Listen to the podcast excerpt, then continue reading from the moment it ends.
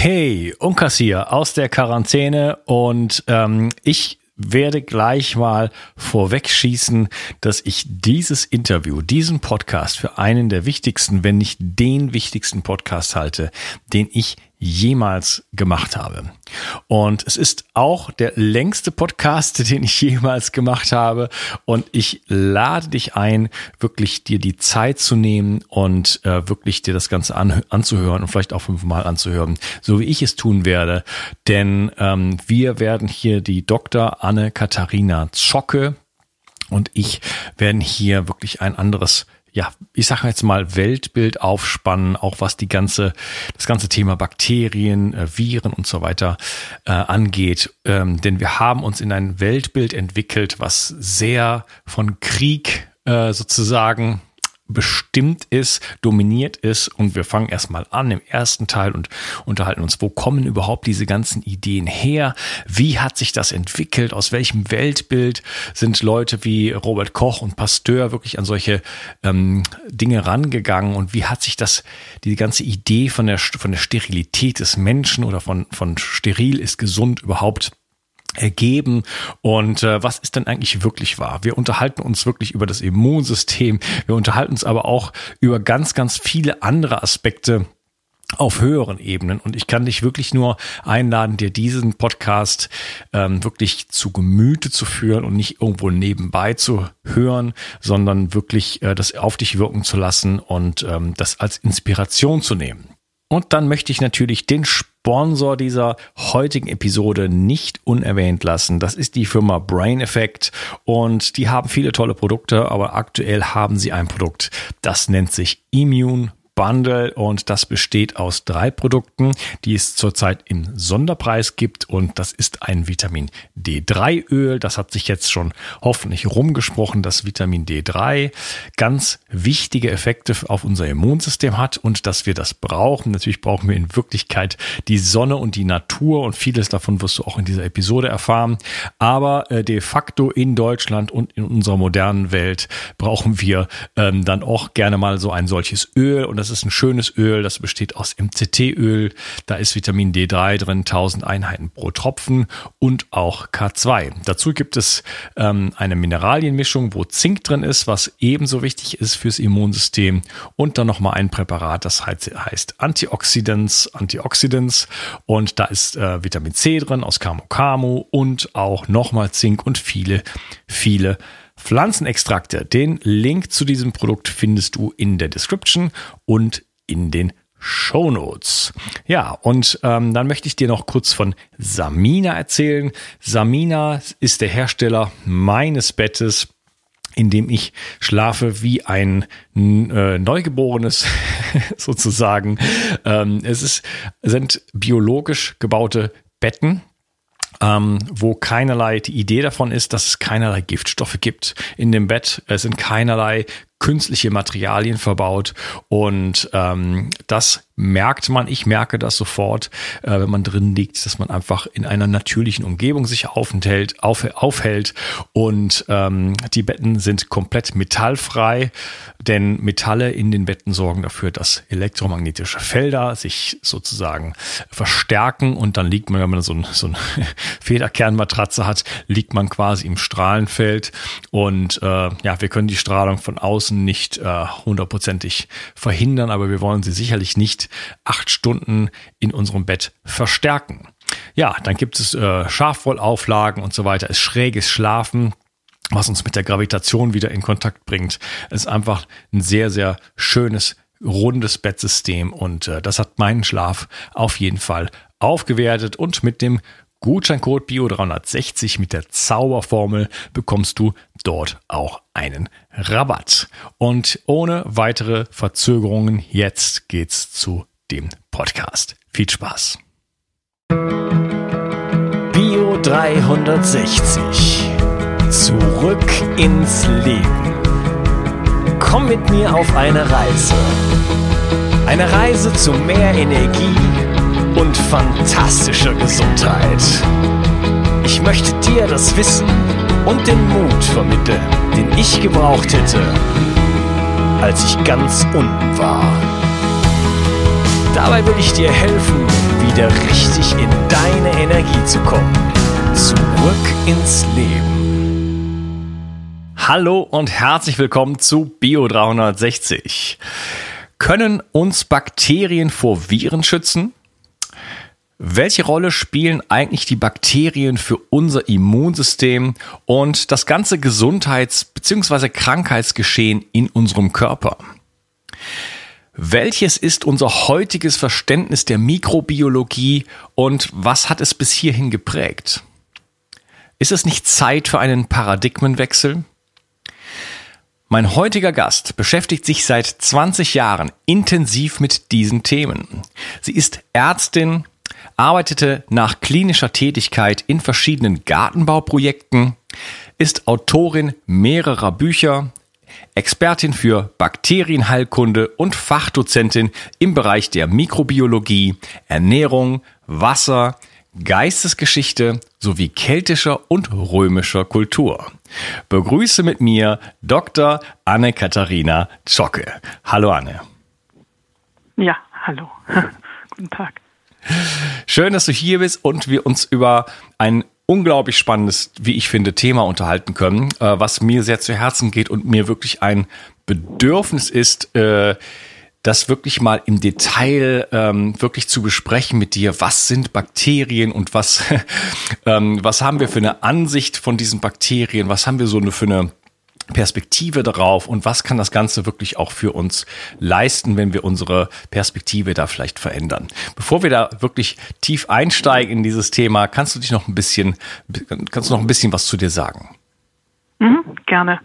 Also ich äh, bin Expertin für Bakterienheilkunde jetzt seit 20 Jahren, würde ich mal sagen. Das heißt erst nicht Expertin, die bin ich dann geworden und ähm, habe schon immer eine Liebe zur Natur gehabt und komme aus einer Ärztefamilie, habe dann auch ordnungsgemäß Medizin studiert, bin Ärztin geworden, habe nebenher aber schon viele andere Themenbereiche für mich dann in der Freizeit abgedeckt und als Klinikärztin dann gemerkt, ähm, ja, da war so der Moment, wo ich merkte, ich lebe für meinen Beruf und ich habe das umgedreht. Ich habe gesagt, ich will nicht mein Leben nach meinem Beruf richten, sondern meine Berufung leben.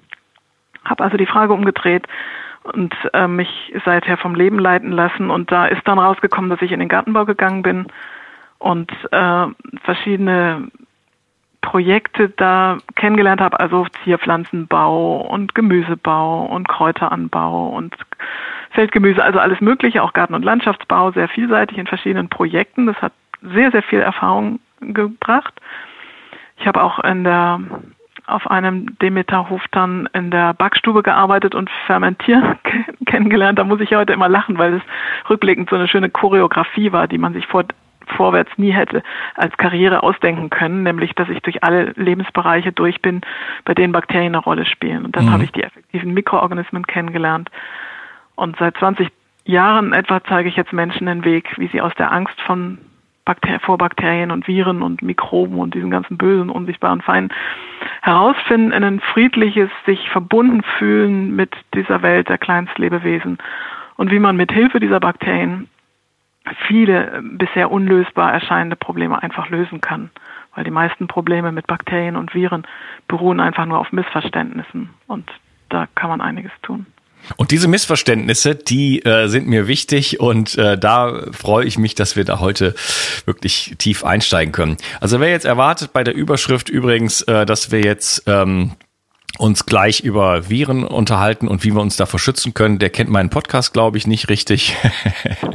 wir werden das Thema wirklich intensiv behandeln und wir werden, ich gebe mal so ein bisschen die Struktur ähm, zum Besten. Wir werden uns erstmal so auf das, über dieses Menschenbild, Weltbild in Bezug auf Bakterien unterhalten. Dann später sprechen wir über das Mikrobiom des Menschen.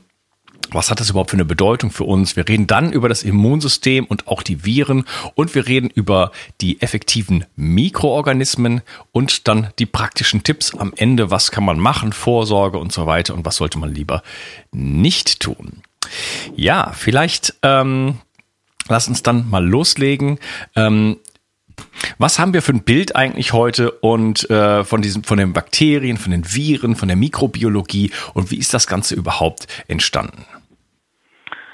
Ja, die meisten Menschen ähm, denken ja bei Bakterien oder Viren, das ist ja jetzt nur gerade ganz vordringlich, als erstes an irgendwas Gefährliches, was das von draußen kommt und uns krank macht. Also eine drohende Gefahr, die uns äh, angreift und wir haben dann so eine Verteidigungsinstanz, den haben wir dann Immunsystem genannt und wer den Kampf gewinnt, der hat dann das Leben. Also entweder sterbe ich und die Viren haben gewonnen oder ich gewinne mit meinem Immunsystem. Das heißt, dieses Bild ist ein geradezu kriegerisches Bild von Angriff und Verteidigung und ich rede mir jetzt seit 20 Jahren den Mund fusselig, weil das in keinster Weise auf irgendeiner wissenschaftlich ähm, plausiblen äh, Grundlage beruht, sondern eigentlich nur Konstrukte sind. Also ich selbst bin da auch drauf gekommen über die praktische Erfahrung mit den effektiven Mikroorganismen, über die wir dann gleich auch sprechen werden, äh, die mir beigebracht haben, dass alles, was ich vorher an der Uni und der Schule und so gelernt hatte, im Grunde genommen nicht so war wie das, was ich dann erfahren habe. Also da gibt's Bakterien und ich setze die irgendwie ein und dann wird alles gesund und schön und blüht besser und Wunden heilen und äh, Krankheiten verschwinden. Wie, wie, wie kann das sein? Und durch diesen Widerspruch bin ich ins Fragen gekommen und es kommt ja immer darauf an, welche Fragen man stellt, um dann, also die Antworten, die man hat fürs Leben, die beruhen ja immer auf den Fragen, die man vorher gestellt hat. Und wenn ich frage, was greift mich an und was macht mich krank, dann werde ich irgendwas finden, was vermeintlich mich angreift. Aber wenn ich die Frage stelle, Moment mal, wie ist es denn wirklich? Und man betrachtet erstmal die Dinge als Phänomen und lässt sie mal so stehen, ohne zu urteilen, dann kommt man plötzlich darauf, dass die Geschichte der Mikrobiologie aus lauter äh, ja, ich will nicht gleich sagen Fehlschlüssen, aber Schlussfolgerungen und Konstrukten und Konzepten besteht, die in einer Überprüfung überhaupt nicht standhalten und die sich dann mit der Psyche des Menschen vermischt, der sowieso Angst hat. Das gehört zum Leben dazu. Wir haben ja immer irgendwie als Menschen Liebe und Angst. Und dann trifft es auf die Angst und dann wird was daraus aus dem Handlungskonzept abgeleitet werden. Also das am weitesten verbreitete Menschenbild heute ist immer noch ähm, ich bin wie ich bin und da draußen sind die bösen Feinde. Und wenn man das jetzt zurückverfolgt, dann bin ich im 19. Jahrhundert gelandet, weil das ja so ist, jeder hat es irgendwo her aus dem Buch, aus der Zeitung, vom Opa und so. Und wo haben die es her? Auch von einem Buch und der Zeitung, aus der Schule, aus der Uni.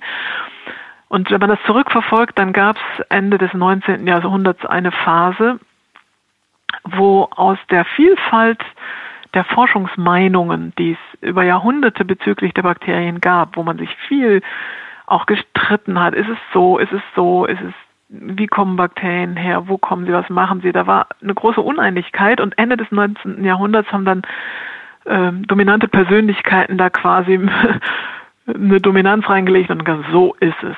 Und seither glauben wir das. Und in Wirklichkeit kann man das genauso hinterfragen.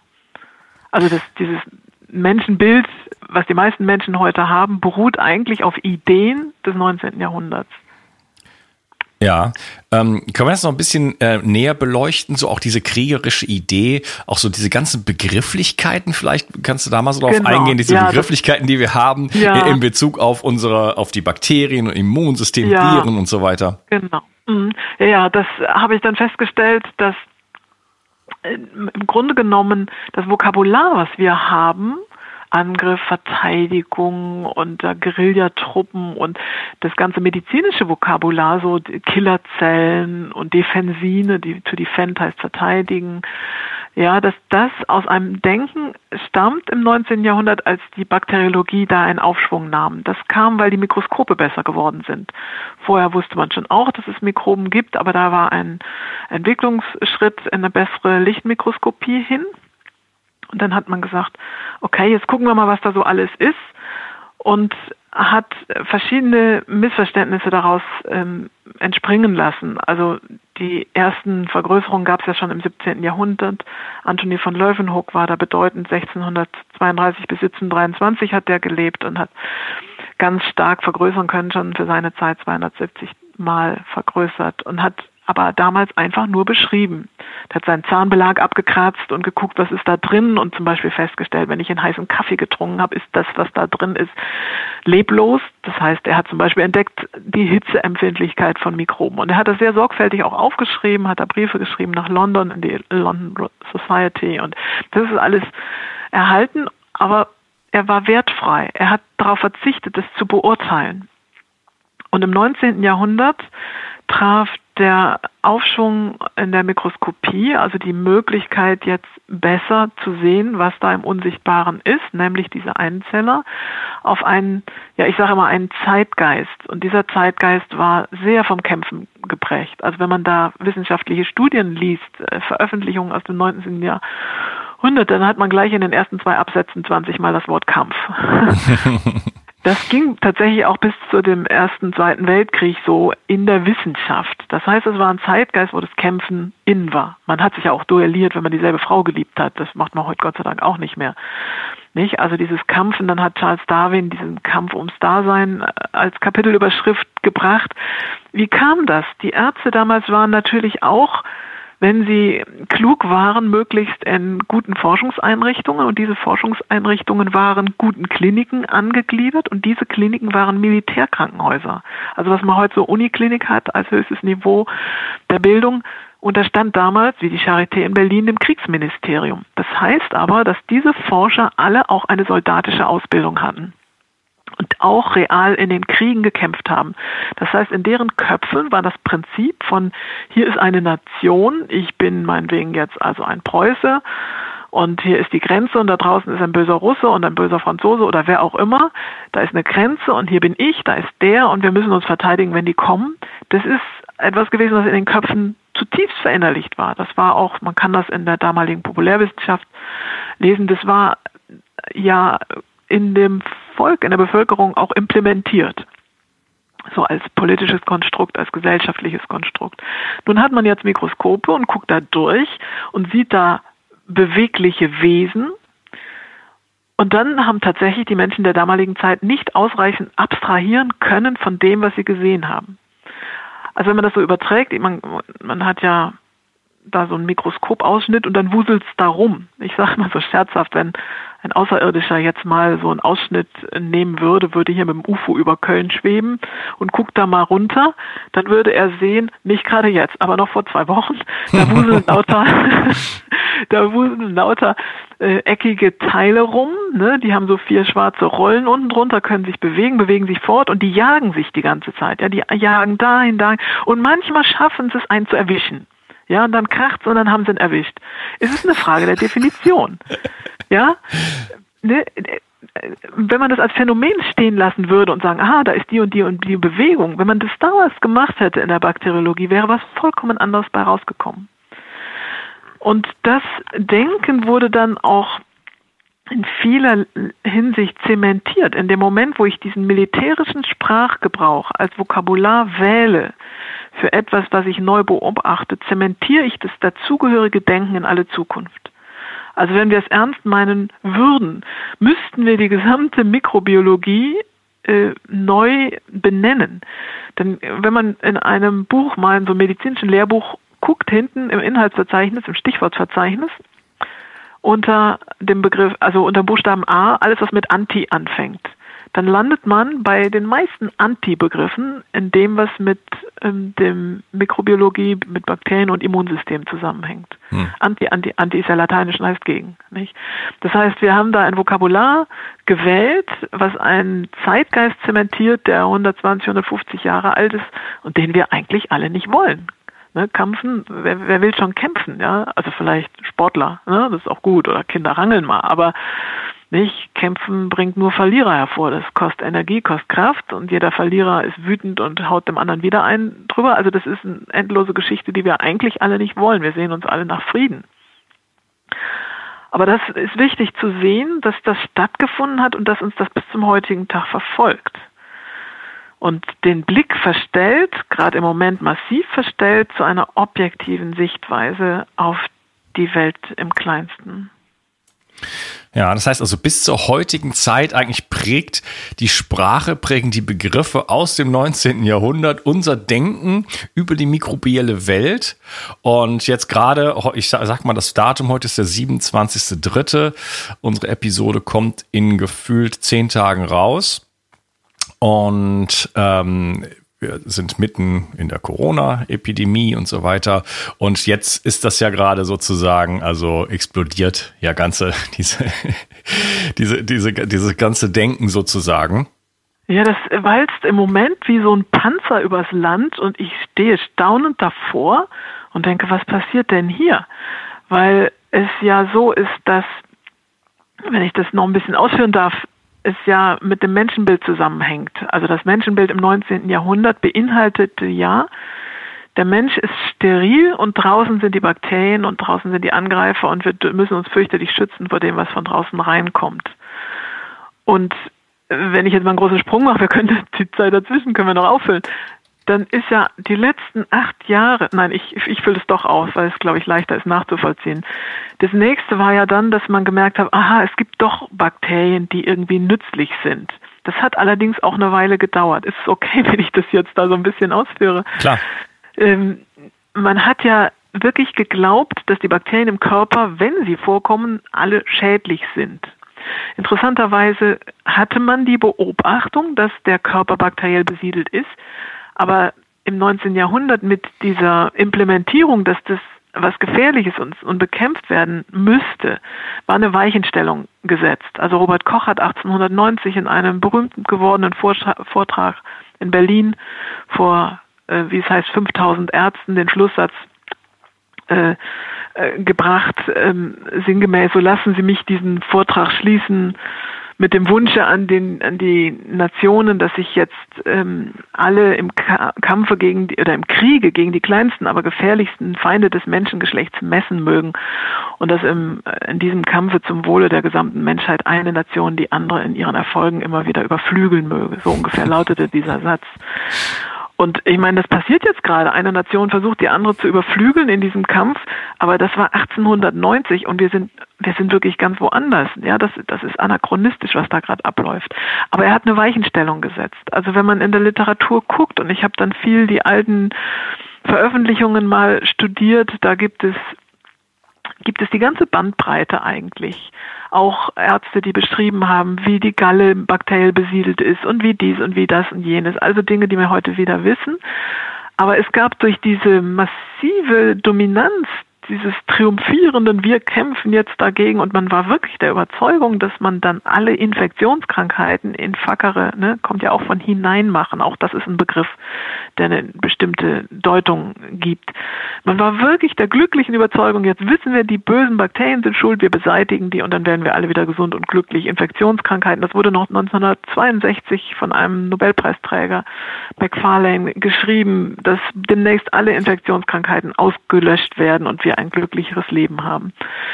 Und Tatsache war aber, dass es nur eine dominante Verkündigung war von Einzelpersönlichkeiten, die nicht die, zum einen nicht der Bandbreite an Forschungswissen entsprachen, zum anderen nicht der Realität.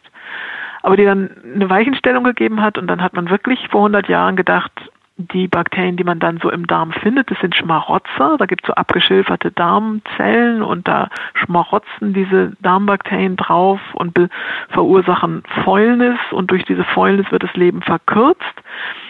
Der namhafte Forscher, der damit vorgeprescht ist, war dann Elias Metchnikow. Der hatte den Nobelpreis für was anderes bekommen, war also berühmt und bekannt, hat ein Buch geschrieben über die Verlängerung des Lebens durch die Beseitigung der Bakterien im Darm. Da hat man dann zehn Jahre lang hat er Versuche gemacht, den Darm zu desinfizieren und herauszuschneiden, weil man ja nicht braucht, den Dickdarm. Nichts ist nur ein überflüssiger Lagerplatz für den auszuscheidenden Kot und wenn die Bakterien da drin faulen, dann wird man eben schneller sterben, also schneiden wir das besser raus. Das hat alles nicht ganz funktioniert. Er hat dann auch die Kurve irgendwann gekriegt zu Joghurt und Sauermilch und so. Aber dann wurde das Menschenbild von wir sind steril und draußen sind die bösen Feinde gewandelt in wir sind nicht ganz steril. Draußen sind immer noch die bösen Feinde, aber es gibt ja auch ein paar gute.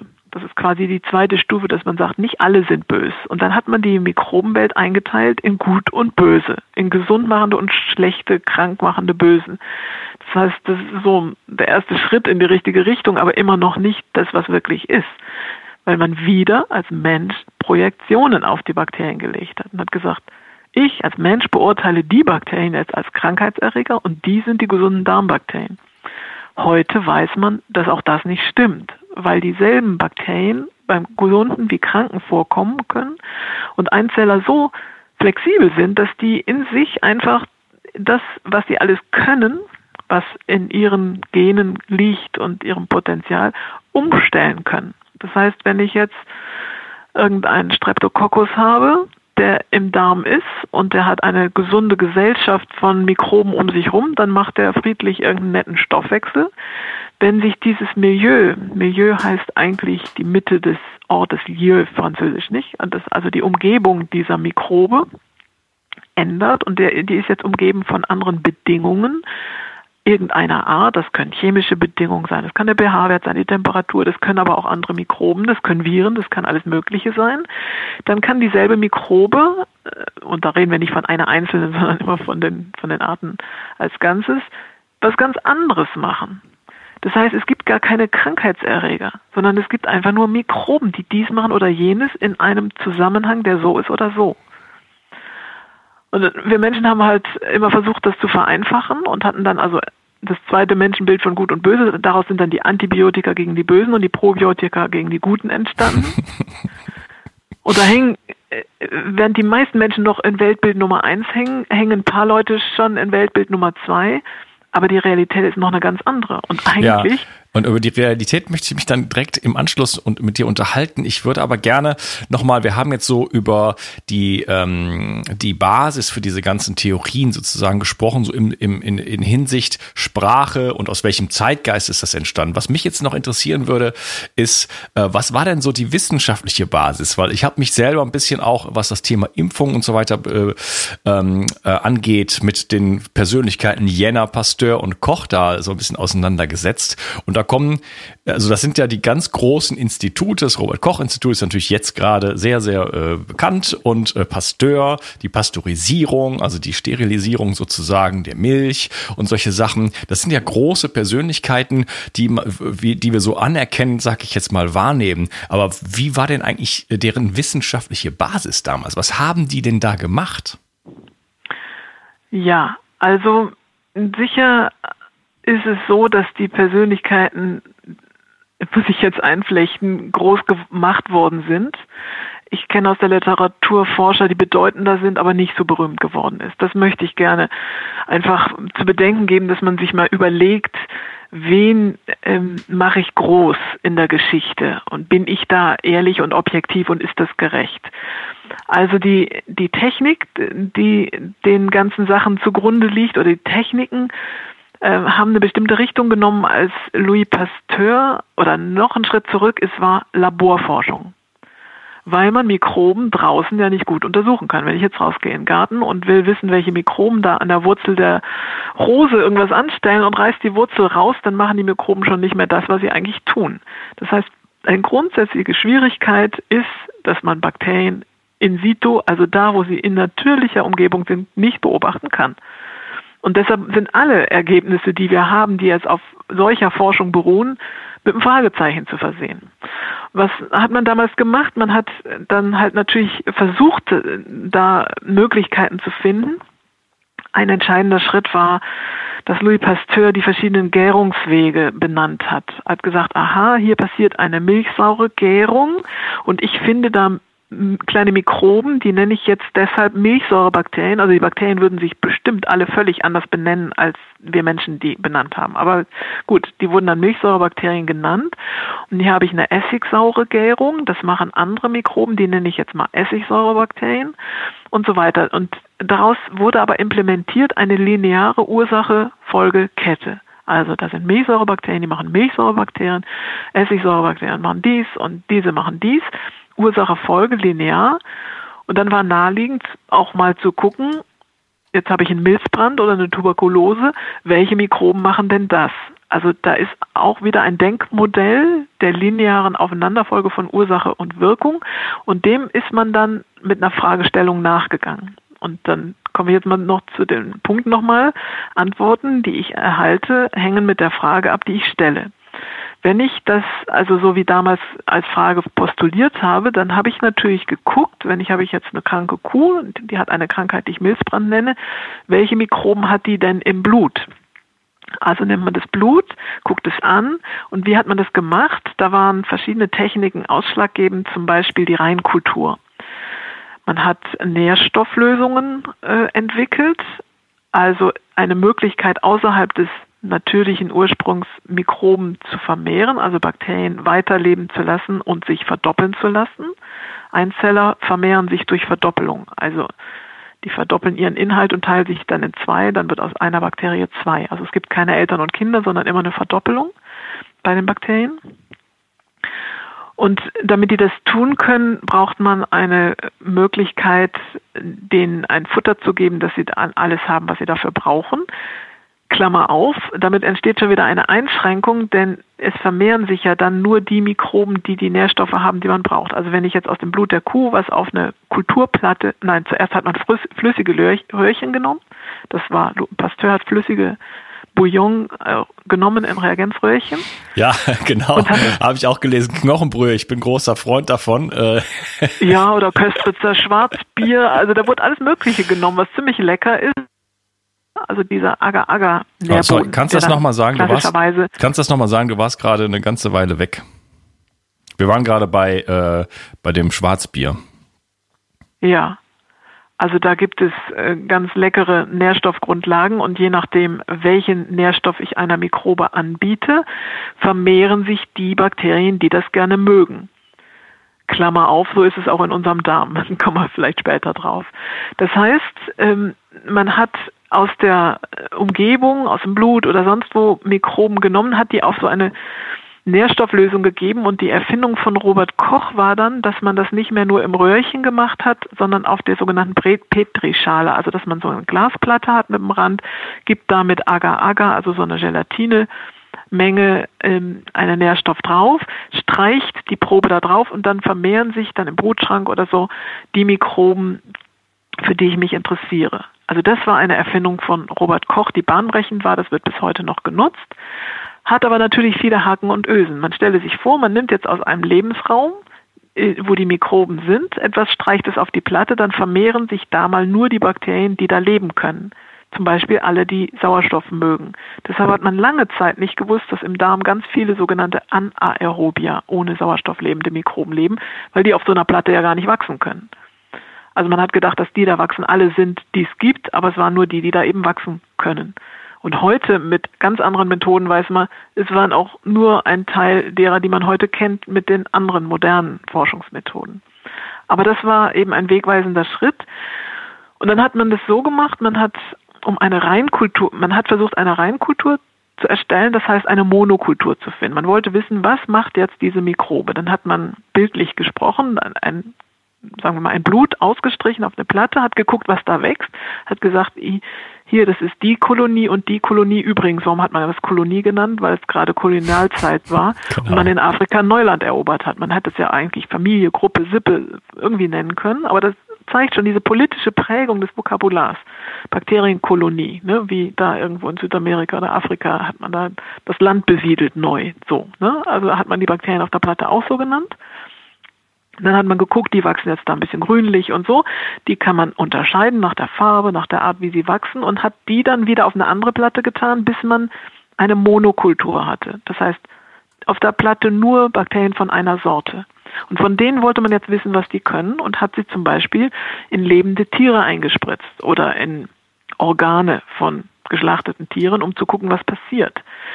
Wenn ich jetzt eine Monokultur von Bakterien aus einem gemischten Lebensraum herausnehme und vermehre die und spritze das jetzt einem Frosch unter die Rückenhaut und der wird krank, wer ist dann schuld? In Anführungsstrichen. Wer ist der Verursacher der Krankheit? Ja, man ja. hat natürlich gesagt, die Bakterien. Aber ist das logisch?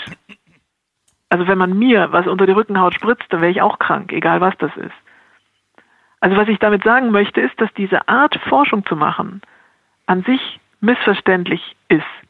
Wenn ich etwas aus einem gemischten Lebensraum entnehme, mache das zur Monokultur, gebe diese Monokultur in einen lebendigen Lebensraum, bringe ich da ein Ungleichgewicht rein, was per se mal krank macht. Kommst du mit? Ja, ich komme mit. Genau. Ja, das ist, das ist, es ist absolut faszinierend und äh, wir können uns natürlich nicht über das Impfthema unterhalten, aber wenn man da ein bisschen nachforscht, äh, ist das abenteuerlich, äh, was die damals gemacht haben. Also Jenner war derjenige, der äh, die Pockenimpfung erfunden hat und die basierte dann auf vier validen oder angeblich validen Fällen sozusagen und daraufhin wurden dann. Ja, das muss ich gleich korrigieren. Das wird so kolportiert, aber das, der hat die gar nicht erfunden. Das ähm, Thema würde ich jetzt nicht vertiefen wollen. Das ist ein ganz eigenes Thema. Dieses Prinzip des Impfen war im Nahen Osten schon längst bekannt. Also da kann man auch mal nachforschen. Da, da gibt es so einiges, äh, was hier so in jedem Schulbuch steht steht, was nicht einer historischen Prüfung wirklich, äh, also das habe ich zum Teil in meinen Büchern, also in, auch in dem Buch Natürlich heilen mit Bakterien und in dem dicken EM-Buch EM, die effektiven Mikroorganismen, habe ich solche Sachen mal nachgeforscht. Ja, ähm, okay.